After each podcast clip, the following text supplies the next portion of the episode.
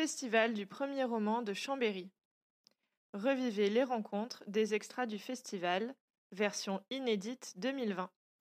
Séance de plaidoirie littéraire avec les élèves du lycée Monge de Chambéry et les auteurs Mathieu Palin et Anne Poli. La première plaidoirie va concerner le roman de Mathieu Paulin, concerne Salgos. Donc rapidement, parce qu'ils vont vous dire plein de choses. Moi, je vais juste resituer le contexte. On suit euh, le personnage principal de ce livre, c'est Wilfried, un ado qui a été placé depuis l'âge de ses 8 mois en famille d'accueil. Au moment où commence le livre, il a une quinzaine d'années et il est un peu dans une passe difficile puisque son avenir professionnel est remis en cause. Il espérait devenir footballeur professionnel et ça ne fonctionne pas.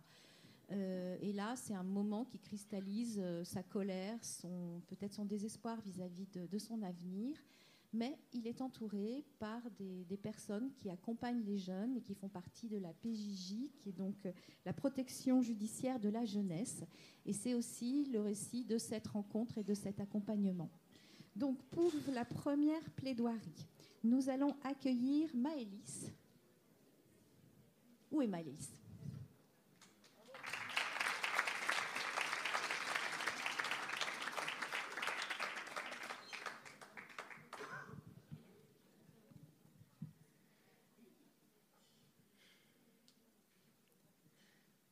Chers auditeurs, chères auditrices, j'ai aujourd'hui une question en tête. Pourquoi lit-on? Sûrement parce que c'est distrayant et fait passer le temps de manière agréable. On peut penser à l'émerveillement éprouvé grâce aux livres fantastiques qui nous font découvrir des mondes entiers n'existant que dans notre imagination. Ils nous font rêver et envier avec toute la magie qu'ils contiennent d'individus aux dons dépassant les nôtres, dotés de pouvoir, d'intelligence inégalée ou de beauté surnaturelle. Ils nous permettent de nous complaire dans une image glorifiée de ce que l'on est et nous font oublier, le temps de quelques pages, les défauts que nous portons en nous. Mais ainsi, ils nous font surtout oublier ce que nous sommes, des humains. D'autres ouvrages, au contraire des premiers, nous rappellent ce qui constitue notre humanité avec tous les défauts qu'elle contient. Sale gosse de Mathieu Palin en fait partie. Ce livre nous raconte l'histoire de Wilfried de ses 15 à 18 ans, tandis qu'il passe de famille d'accueil en foyer jusqu'à se retrouver en maison correctionnelle de correction. Au fil de l'histoire, il est aisé de désapprouver les décisions que Wilfried prend on le sait poussé à agir ainsi par son désespoir, son sentiment d'abandon et sa résignation à devenir un délinquant. Et pourtant, on peut vouloir se détacher, éprouver de la peur ou du rejet en étant exposé à une réalité que l'on refuse de voir. Mais ce malaise qu'il nous fait ressentir est la preuve qu'il remet en question l'image idéal que nous avions de notre société, nous qui y sommes si bien intégrés. Il est impossible pour beaucoup d'entre nous d'imaginer ne serait-ce qu'une fraction de ce qu'il ressent durant ces trois années semées de douleur et de désillusion. Mais ce que nous, lecteurs, ressentons, c'est de l'empathie. Ce même sentiment qui fait de nous tous des humains et non plus de simples individus. Ne dit-on pas que quelqu'un de cruel a perdu toute humanité C'est cette même capacité à éprouver une colère sourde face aux injustices subies par les autres, à se réjouir à leur côté, à sentir les larmes nous monter aux yeux en voyant les leurs couler sur leurs joues, qui nous pousse à nous battre pour une justice dont on ose encore rêver. C'est cette humanité qui m'a accompagnée au fil de ma lecture, tandis que je voyais la société dans ses défauts les plus laids. L'impuissance de ceux qui les subissent et la méfiance de ceux-ci envers un système qui n'a cessé de les trahir. Et c'est cette colère qui nous permet de nous améliorer et de tendre vers une société plus juste. Je vais conclure, chères auditrices, chers auditeurs, en disant que les livres sont des biens aussi bien matériels qu'intellectuels. Si on les lit pour les sentiments qu'ils retranscrivent, n'offririez-vous pas un peu d'humanité avec toute la colère et l'espoir qu'elle contient à votre prochain? Pourquoi ne donneriez-vous pas, grâce à une simple lecture, un sentiment d'humanité à votre prochain qu'il ne pensait pas avoir jusqu'à présent Après avoir refermé ce livre, on comprend enfin que c'est l'espoir d'une fin heureuse qui fait avancer Wilfrid et ses compagnons d'infortune à travers la vie, de la même façon qu'il nous fait avidement parcourir les lignes imprimées. Comme le dit Paul Valéry, il faut tenter de vivre. Mais, comme le dit Mathieu Palin, il y aura des mains tendues. Soyons assez modestes pour les saisir.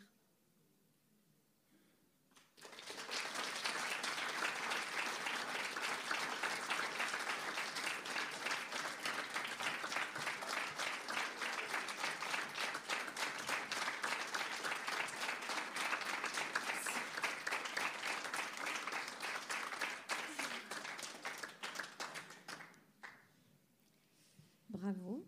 Merci. Après un si c'est pas si facile de reprendre la parole, mais on va le faire, hein, Mathieu.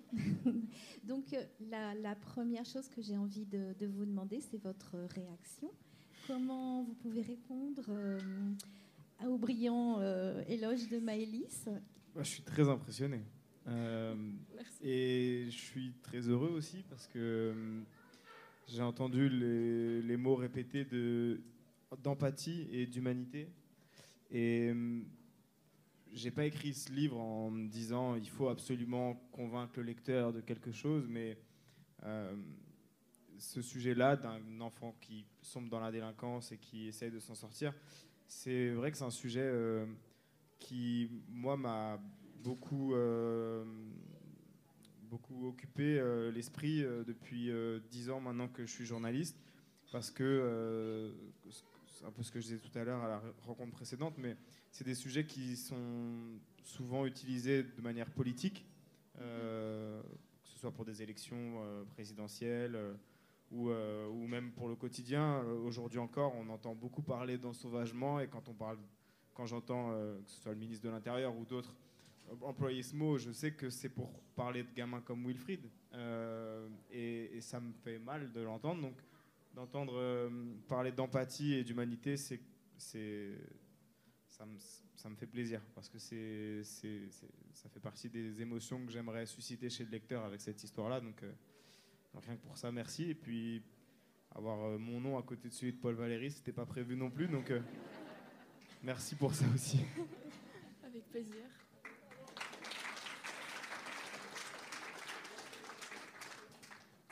Maëlys, c'est l'occasion de éventuellement euh, poser une question à Mathieu, là, tant Oui. qu'il est là. Sinon, ça pourra être tout à l'heure, si, comme tu préfères.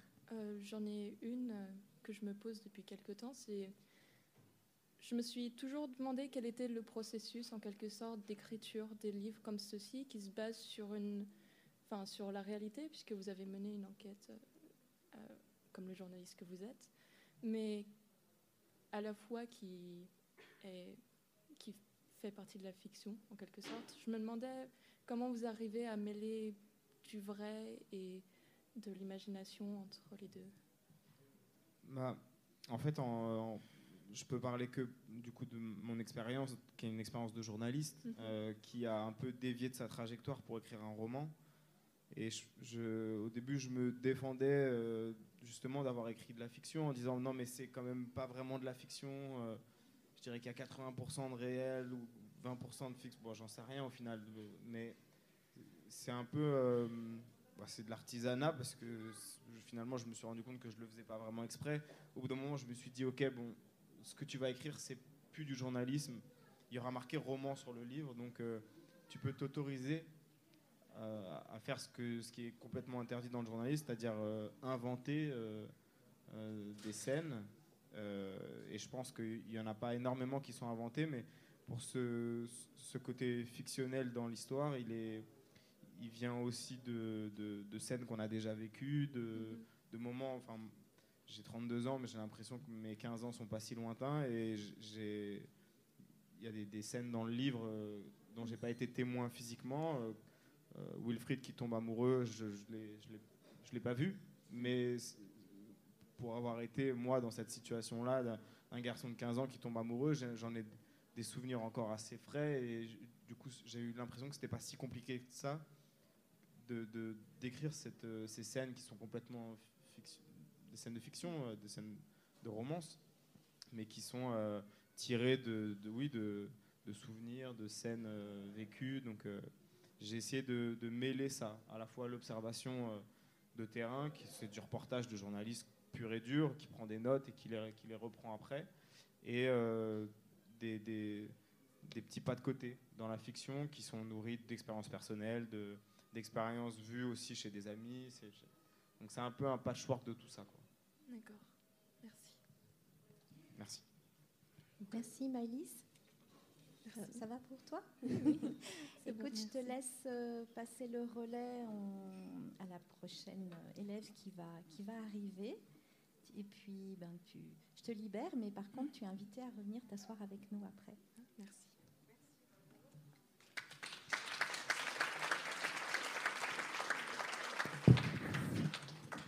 le temps d'accueillir notre deuxième euh, lycéenne, puisque c'est une fille encore. Euh, je vais, moi, je vais en profiter pour euh, poser une question. Malice, là, elle vient de nous parler du poids du réel, elle nous a parlé d'empathie, elle nous a parlé de colère, elle nous a parlé d'espoir.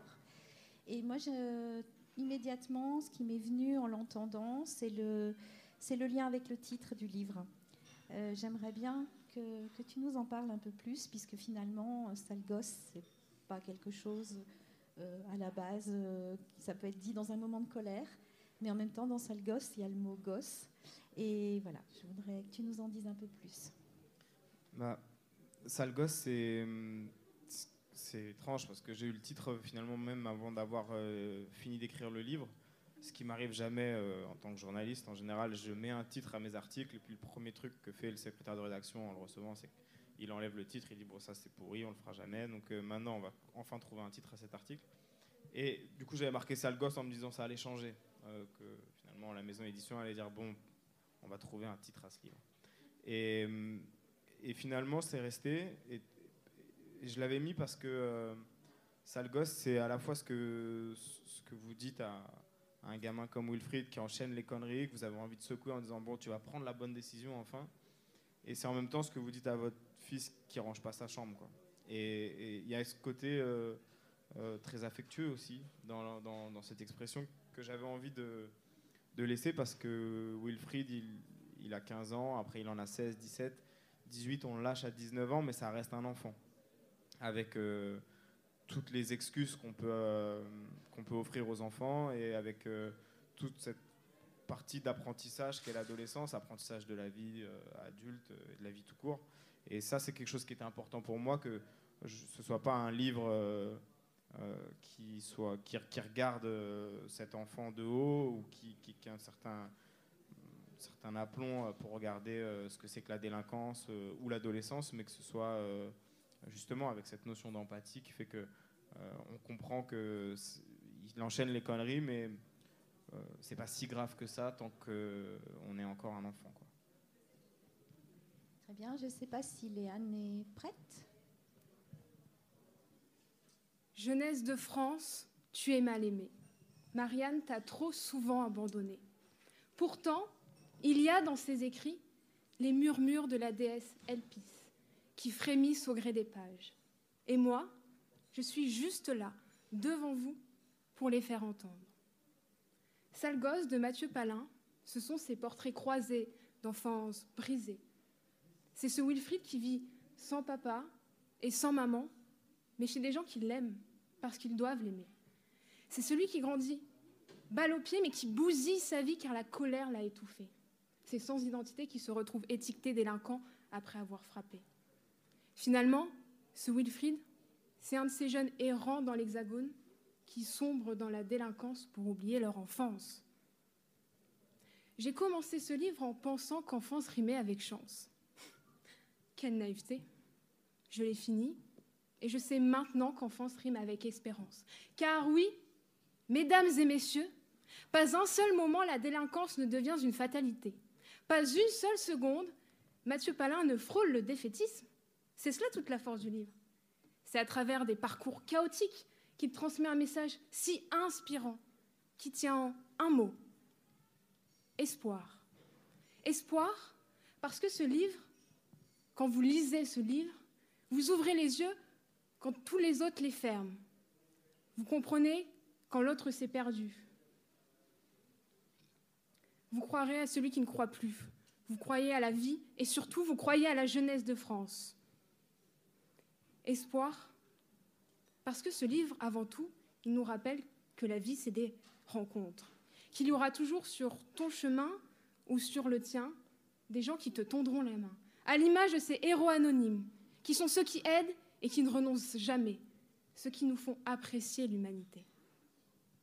Enfin, espoir, car il y a dans ce livre que vous vous empresserez de lire et de faire lire, je n'en doute pas, une enquête précise menée par Mathieu Palin, qui écrit avec un tel réalisme, une telle justesse, qu'il nous prouve encore que les mots sont une incroyable force.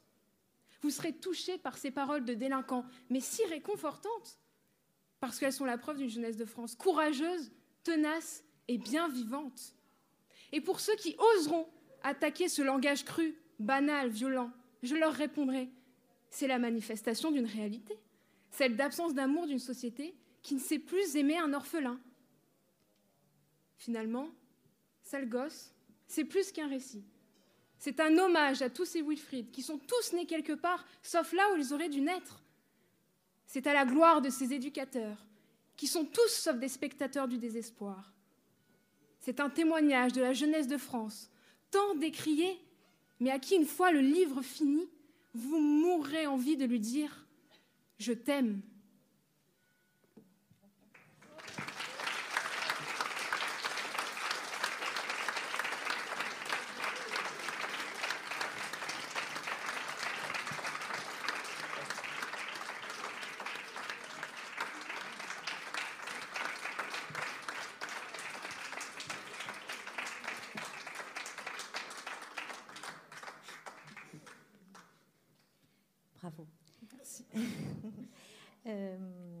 Mathieu, euh, voilà, maintenant c'est une déclaration d'amour. Après, euh, c'est une, bonne matinée, non? Ah, J'ai trouvé euh, des avocates. Si jamais je suis dans la merde dans les prochaines années, je sais que je, vais prendre des numéros après, je ne sais jamais. Non, merci beaucoup. Hein. C'est très, je ne m'y attendais pas du tout. je savais pas. J'avais vu sur le programme plaidoirie littéraire, mais j'avoue que je ne savais pas vraiment à quoi m'attendre. c'est très très étrange et en même temps très émouvant de voir que on est, euh, on est tout seul devant son ordinateur à écrire quelque chose et puis à la fin ça devient vivant vraiment et là c'en est la preuve. Euh, donc euh, non, merci beaucoup. beaucoup. Plaidoirie qu'il faudrait qu'on vous enregistre, qu'on vous envoie pour les petits coups de blues ou de moments d'inquiétude ou d'angoisse de, page blanche. Léane, euh, pareil, est-ce que c'est l'occasion éventuellement de poser une question Si tu en as une, euh, c'est pas obligatoire, mais voilà. Bah déjà, euh, j'ai beaucoup apprécié le livre. J'espère que ça s'est vu quand même. je me demandais à quel moment dans votre enquête vous vous êtes dit, vous avez eu le déclic pour vous dire que d'en faire un livre justement et pas juste en faire seulement un reportage? Est-ce que justement le fait que vous avez vécu, euh, enfin vous avez eu des échos durant votre enfance, est-ce que ça vous a poussé euh, à écrire euh, ce livre? Ouais, en fait, je savais que ça allait être un reportage parce qu'à l'époque, quand j'ai commencé, je pensais que ce serait un reportage qui serait différent des autres parce que hum, j'y avais de l'affect. enfin, je, je, savais que je le faisais pour une raison qui m'était personnelle. On essaie tout le temps, en tant que journaliste, de de se cacher un peu la vérité. On dit qu'on s'intéresse à des sujets parce qu'ils sont dans l'actualité et tout. On se pose jamais vraiment la question de savoir pourquoi on le fait. Et là, je savais, parce que j'avais repoussé euh, le départ, le, enfin, l'action d'aller sur le terrain, je l'avais repoussé quand même pendant plusieurs années. Et j'y allais, j'y suis allé en début 2017 pour une bonne raison, c'est que j'avais un, ami très proche qui malheureusement est décédé. Je le raconte à la fin du livre, toute la fin du, livre, qui s'appelle Salem, qui lui était euh, un ami de mon père, qui était devenu un ami aussi, parce qu'on allait tout le temps chez lui. Il était éducateur à la PJJ. Et, euh, et, lui, mon père avait cessé de l'être éducateur euh, parce que ça devenait émotionnellement, je pense, trop dur pour lui. En plus, avec des enfants en bas âge, j'avais deux petites sœurs qui était petite à l'époque, euh, quand il a quitté la PJJ, je pense qu'il y a eu une espèce de collusion entre les gamins dont il avait à s'occuper toute la journée et euh, les gamins qu'il avait à la maison. Et donc lui, il a quitté la PJJ, mais Salem, lui, est resté et il, a gravi un peu les échelons. Il était devenu euh, directeur de la PJJ de l'Essonne. Et malheureusement, il est décédé en 2016. Donc, classiquement, il y a eu un enterrement. Et c'était au cimetière de Corbeil-Essonne. Et quand, on est arrivé euh, avec, mon père, ma mère et mes sœurs, euh, le cimetière est fait de telle manière que c'est un peu comme un amphithéâtre. On arrive euh, et on voit la dernière tombe parce qu'il est tout en pente comme ça. Et en arrivant, le cimetière était noir de monde. Et je me suis, j'ai dit, mais c'est pas possible, il doit y avoir cinq enterrements au même moment. Il ne peut pas connaître autant de gens. Et en fait, en arrivant, mon père a reconnu très rapidement des visages et il m'a dit euh, euh, En fait, je reconnais des gamins qui sont plus des gamins, qui ont 40 ans maintenant, euh, qui sont venus avec leurs leur femmes, avec leur mari, avec leurs enfants, qui sont venus dire au revoir à cet homme qui était éducateur, qui, pour certains, était passé de manière extrêmement brève dans leur vie, mais voilà, 10, 15, 20 ans après, ils revenaient dire au revoir à quelqu'un qui avait compté pour eux. Et je savais même si mon père est quelqu'un qui parle pas euh, et qui parle pas de lui, euh, je savais qu'il avait euh, un peu la, même relation avec, dans le non-dit, mais avec des gamins qui étaient passés parfois en coup de vent dans sa vie et qui avaient laissé des choses fortes. Et ça, ce, ce, lien-là, qui était un peu un lien magique entre un éducateur et un gamin qui va pas bien, je me suis dit, je vais le raconter. Et donc ça, c'était le point de départ mais du journaliste, en me disant je vais, euh, je, vais, je vais aller sur le terrain, je vais intégrer une équipe, et puis euh, au bout d'un mois, j'aurai suffisamment de, de vécu, d'histoire pour euh, écrire un article. Et je me suis laissé prendre un peu à mon propre piège parce que en arrivant sur place, j'ai intégré une équipe, j'ai commencé à voir des gamins, j'ai suivi les, le travail des psychologues, j'ai suivi le travail des, des avocats aussi qui, qui bossent au tribunal pour enfants. Euh, qui accompagne ses enfants, euh, qui accompagne les parents aussi. Et puis, au bout d'un mois, j'avais ce, cette barrière de, l'autorisation euh, qui, arrivait à son terme, et je me suis dit, c'est dommage d'arrêter là. Parce que tu as rencontré les enfants, mais tu en as rencontré plein une fois. Et on sait bien que on ne se livre pas vraiment quand on rencontre les gens qu'une fois. Il faut une deuxième fois, une troisième fois, une quatrième fois.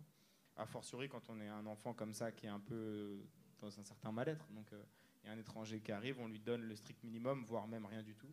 Et puis la fois d'après, on se livre un peu plus. Donc je me suis dit, je vais rester.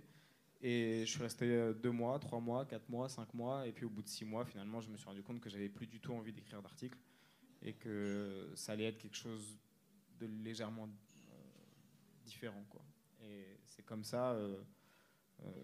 et aussi, pour dire la vérité, parce que l'éditrice de l'iconoclaste à ce moment-là, est arrivé, m'a mis un peu le grappin dessus en me disant euh, bah, pourquoi t'écrirais pas un roman? Et c'est comme ça que finalement l'idée a germé.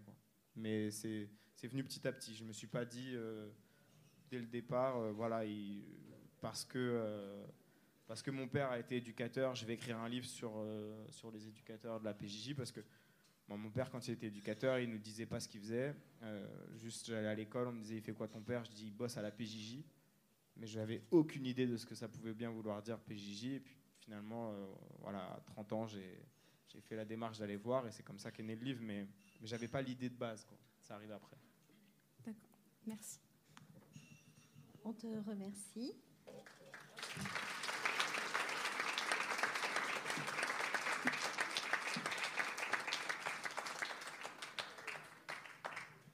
Le temps que notre troisième euh, lycéen, parce que cette fois-ci ça va être un garçon, se prépare, arrive et je vais poser une dernière question pour l'instant à, Mathieu. Ah oui, je, vais précise, je précise pour tout le monde que je, on a prévu un petit temps derrière pour que vous aussi vous ayez la parole et vous puissiez poser les questions que vous avez envie de poser.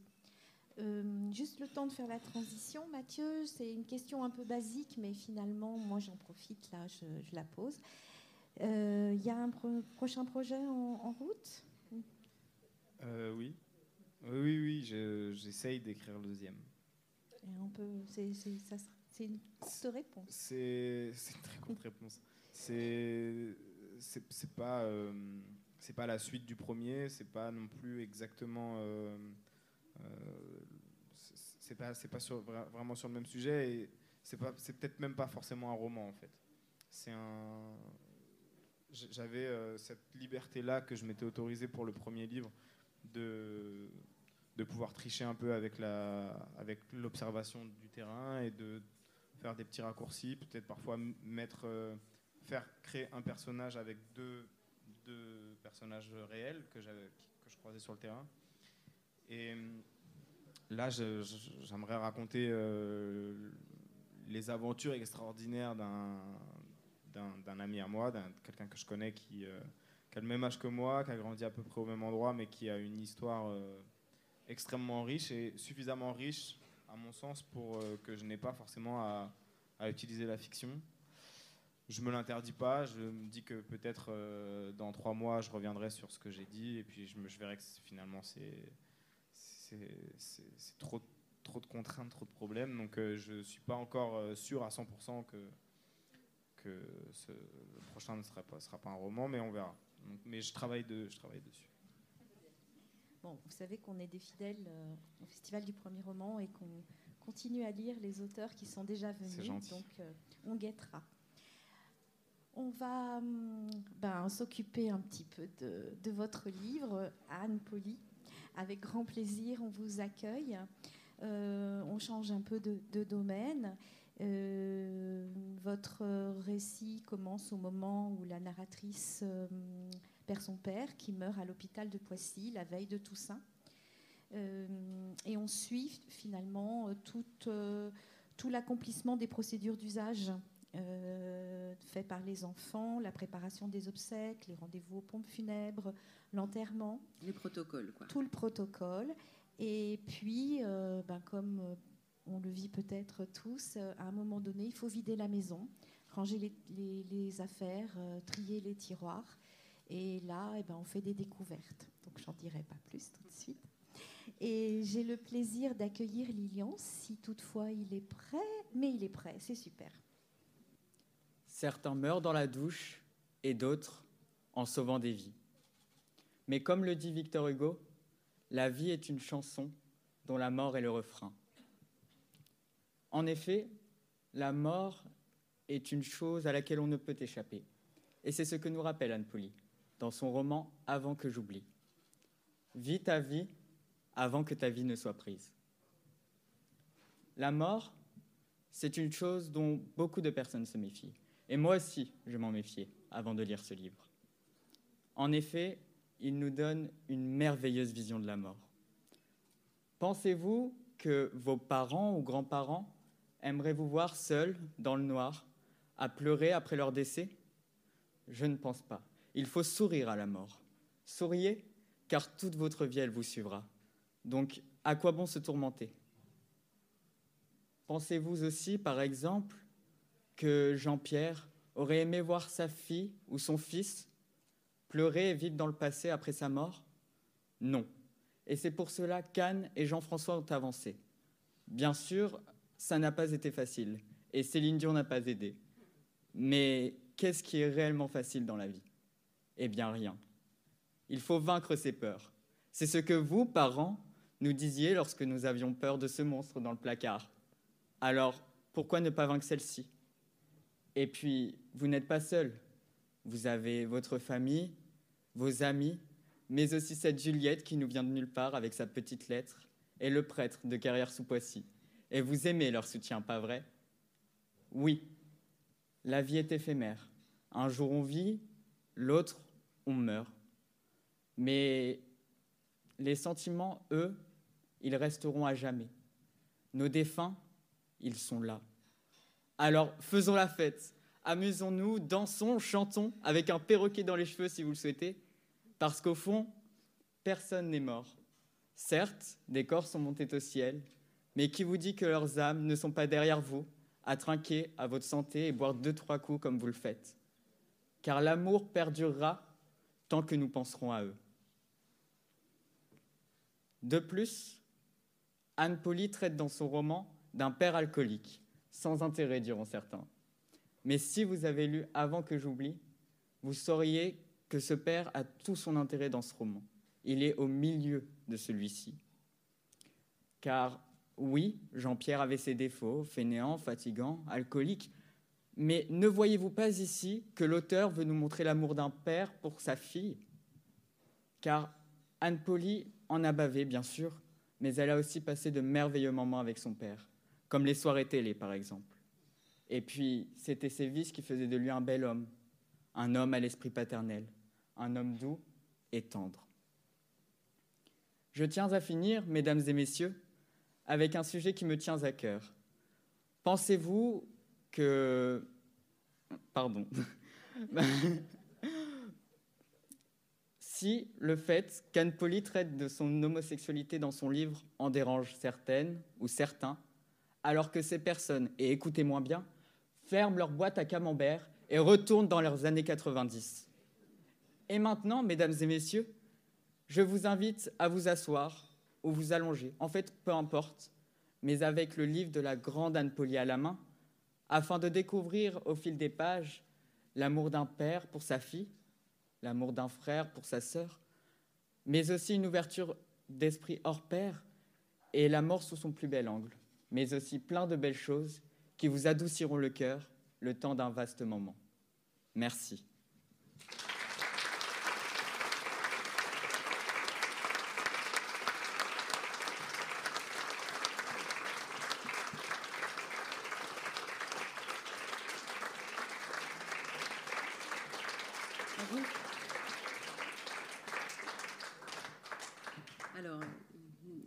Alors déjà bravo, parce que c'est vraiment euh, très maîtrisé, très émouvant.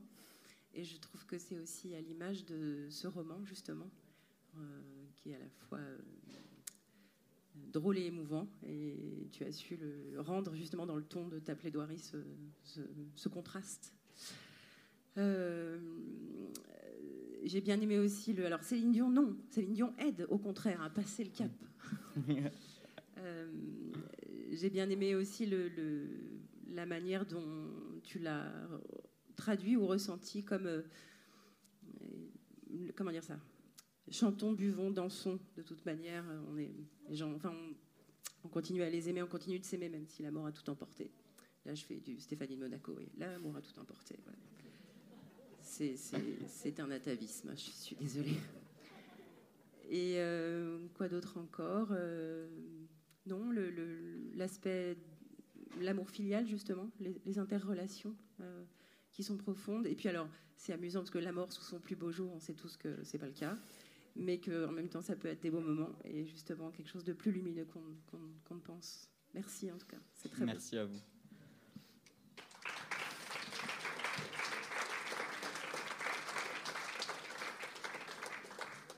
Lilian, c'est ta minute intervieweur. As-tu une question que tu souhaiterais poser? Alors oui. Pourquoi avant que j'oublie? Eh bien, en réalité, le, premier titre que j'avais trouvé, c'était Les affaires du mort, ce qui est assez sinistre comme titre. Et mon éditrice trouvait ça également sinistre. Et elle le trouvait encore plus sinistre pour un premier roman. Elle disait, ça n'a pas très bien marché, ça c'est sûr. Et comme on ne porte pas de verre au théâtre, on n'écrit pas mort sur une couverture de livre, sauf dans un polar, ou sauf s'il y a un mot pour le contrebalancer. Par exemple, l'amant des morts, ça marche, ou trompe la mort, ça marche. Mais les affaires du mort, voilà. Et donc, avant que j'oublie, c'était mon deuxième titre, qui a donc plu à mes éditrices. Et avant que j'oublie, c'est donc, euh, ça résume quelque part la démarche de ce livre.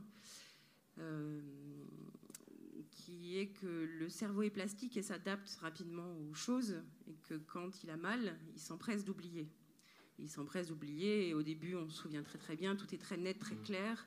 Et puis après, on se rappelle vaguement d'une balade en calèche un jour, mais on ne sait plus très bien quel jour c'était. On ne sait plus trop ce qui s'est dit. Voilà. Et ayant perdu ma mère plus jeune, je m'étais rendu compte que de d'elle, je ne savais rien du tout. Je, je, ne me souvenais plus de rien. Et donc, cette, cette fois-là, je me dis, ah ben non, là, il n'est pas question d'oublier. D'autant qu'il y avait des choses à consigner. Euh, en termes de rocambolesque, en termes d'aventure rocambolesque, mais aussi en termes de, pas de souffrance, mais d'événements. De, voilà. Et il y avait des choses aussi à consigner en termes de contraste de personnalité. Et il y avait finalement, donc voilà, toutes ces choses, en fait au départ, c'était consigner toutes ces choses avant de les oublier. Et puis, de fil en aiguille, euh, les premiers souvenirs un peu. Alors, d'abord les souvenirs de la. Avant que j'oublie aussi, euh, tous les moments désagréables que la mort impose. C'est-à-dire, tout d'un coup, quelqu'un meurt dans un hôpital et on trouve sur une table de chevet des trucs. Et on se dit, waouh, c'est tout ce qui reste. 70 ans de vie, il reste ça. Voilà, ça c'est très très éprouvant et très absurde. Euh, avant d'oublier aussi la, manière dont le réel s'exprime dans ces cas-là de façon tout à fait ridicule, euh, notamment via les protocoles qu'on nous propose pour sortir de là des protocoles très raides, le, le, les pompes funèbres, la cérémonie, des choses comme ça. Évidemment, tout c'est tellement raide que tout dérape en permanence et que ça devient vraiment comique souvent. Enfin, ça dérape très souvent. Et donc, euh, ne pas oublier justement ces moments de contraste-là qui saisissent euh, au moment du deuil, qui sont très euh, incisifs pour le, le cœur en deuil. Voilà, c'était aussi avant d'oublier euh, ça. D'accord. Merci beaucoup. Merci à toi. Merci C'était très bien. Merci beaucoup. Merci.